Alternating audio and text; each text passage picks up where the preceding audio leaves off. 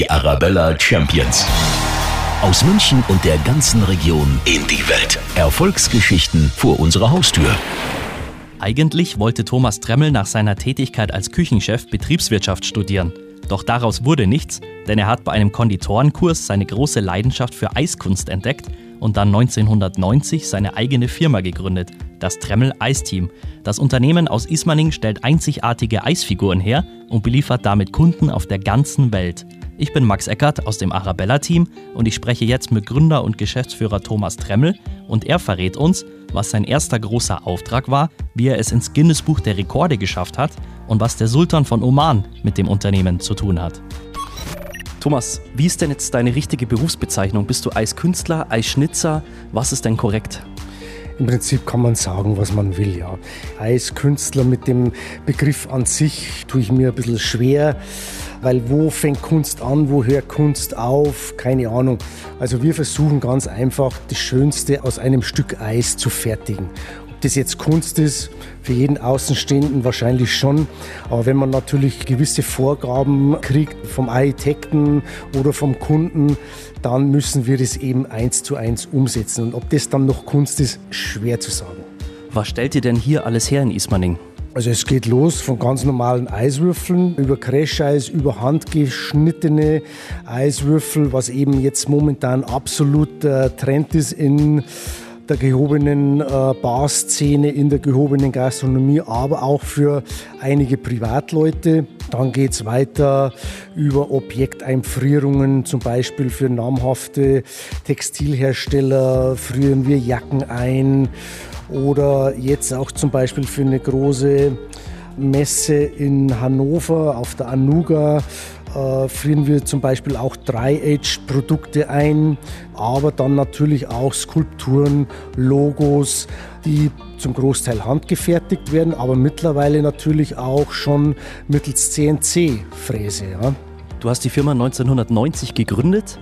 Wie bist du denn auf die Idee gekommen, mit Eisfiguren Geld zu verdienen? Ich war ja Koch, Küchenchef hier in München und ich habe natürlich immer nach Wegen gesucht, wie man jetzt einen Empfang oder ein kaltes Buffet etwas attraktiver gestalten kann. Ja. Und so bin ich eben aufs Eis gekommen. Meine erste Eisskulptur war zum Beispiel eine eingefrorene Rose. Ja. Ich nahm ganz einfach eine Dachrinne, die wurde abgedichtet, Wasser rein, Rose reingehängt, Wasser drauf, gefroren. Das war das erste Highlight in Sachen Eis in München. Und wie waren dann so die Anfänge? Du hast es schon ein bisschen erzählt. Was war denn so der erste große Auftrag? Wie ging es richtig los? Die ersten Aufträge bekam ich damals natürlich vom Gerd Käfer oder von der Familie Haberl. Es waren meine ersten Auftraggeber und meine ersten Brötchengeber sozusagen. Und dann ging es eigentlich weiter da mussten wir das Nürnberger Bratwurstlöckerl am Dom beliefern mit so Stangeneis, mit Blockeis. Die hatten damals noch äh, im Keller so Holzbierfässer und die wurden eben noch traditionell mit Stangeneis gekühlt.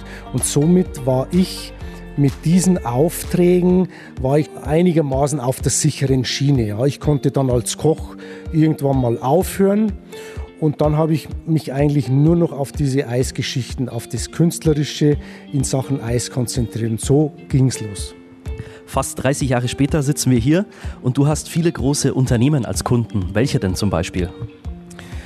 Eigentlich, also nahezu fast alle kann man sagen.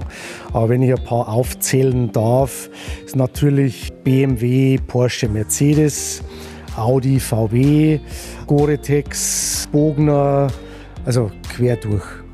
Einer der ganz prominenten Kunden von dir war der Sultan vom Oman.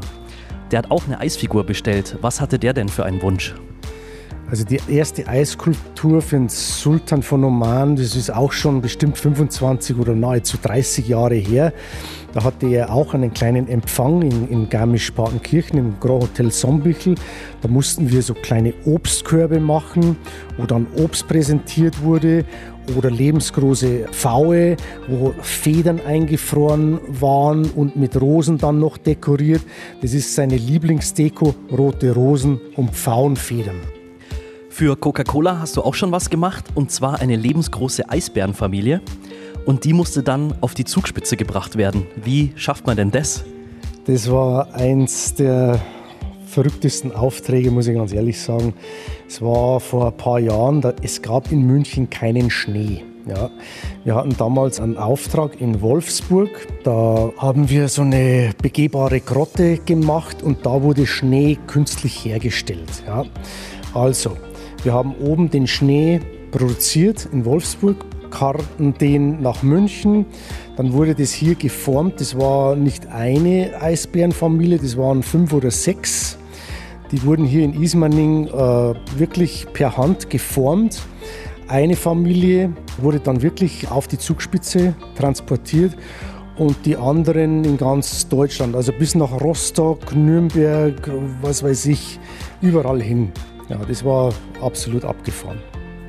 Und wie läuft so ein Transport ab? Also wie schafft ihr das, dass ihr das auf die Zugspitze hochbringen könnt?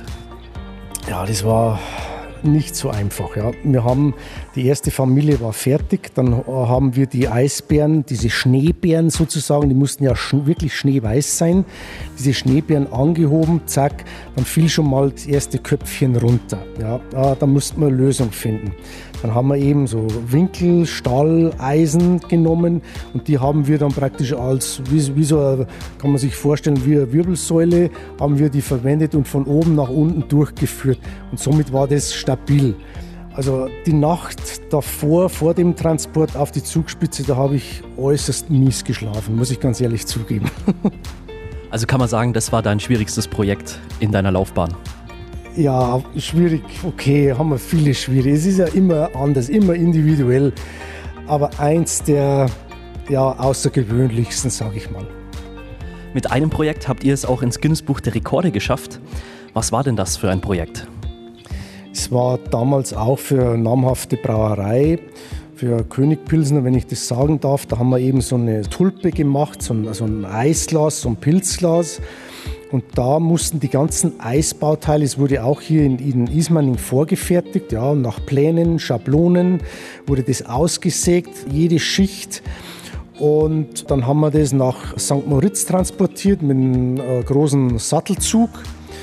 Wir kamen noch hoch auf dieses Plateau, das war auf 2000, was weiß ich, 400 Meter.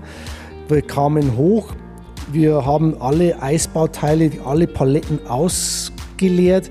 Am nächsten Tag war unser LKW, wir hatten einen eigenen LKW noch, nur fürs Werkzeug, nur für Equipment. Er war am nächsten Tag komplett eingeschneit. Da mussten wir erstmal freischaufeln, unseren Weg bahnen zu der Location, die, wo das Pilzglas dann aufgebaut wurde. Und ja, wir haben das geschafft. Vielleicht kannst du uns mal erklären, wie entstehen denn generell solche Figuren? Ist das alles Handarbeit? Habt ihr da Maschinen im Einsatz? Welche Werkzeuge benutzt ihr da? Klär uns mal auf. Also es geht mal los vom Wasser aus dem Wasserhahn. Ja. Wir haben verschiedene Formen, verschiedene Edelstahlformen in verschiedenen Größen.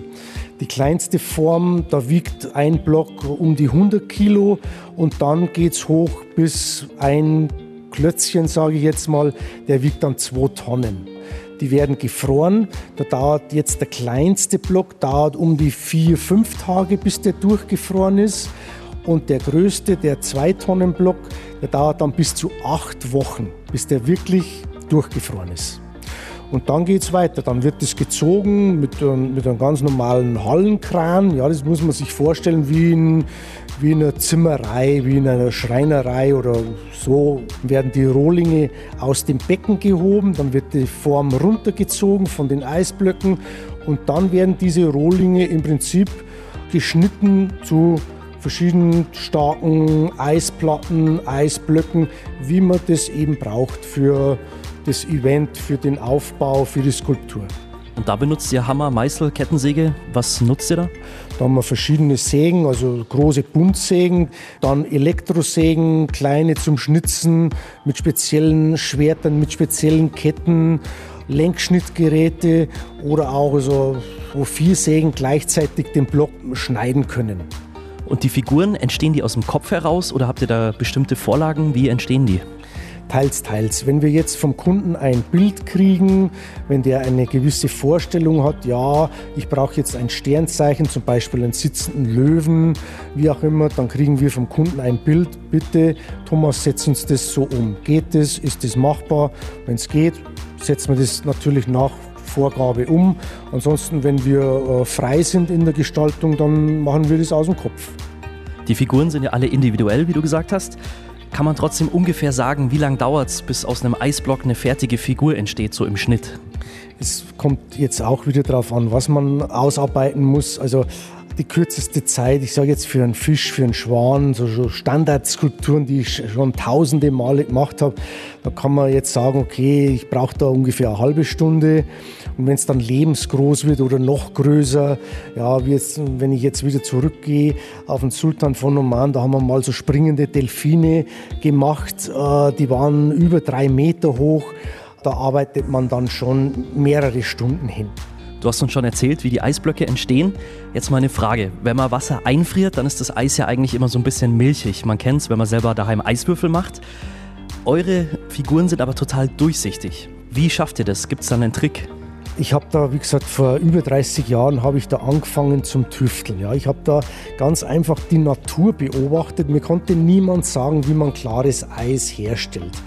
Ja, ich ging da über, über einen See oder wenn ich am, am, Bach entlang ging oder an einem Dach den Eiszapfen sah ich, das Eis ist klar. Warum ist dieses Eis klar? Ja, weil eigentlich immer eine Bewegung drin ist. Im See ist immer leichter Wellengang. Am Eiszapfen läuft das Wasser ständig herunter. Eine Bewegung. Und dieses Eis ist immer klar. Ja, und somit habe ich dann angefangen, die erste Maschine zu entwickeln, auszutüfteln. Ja.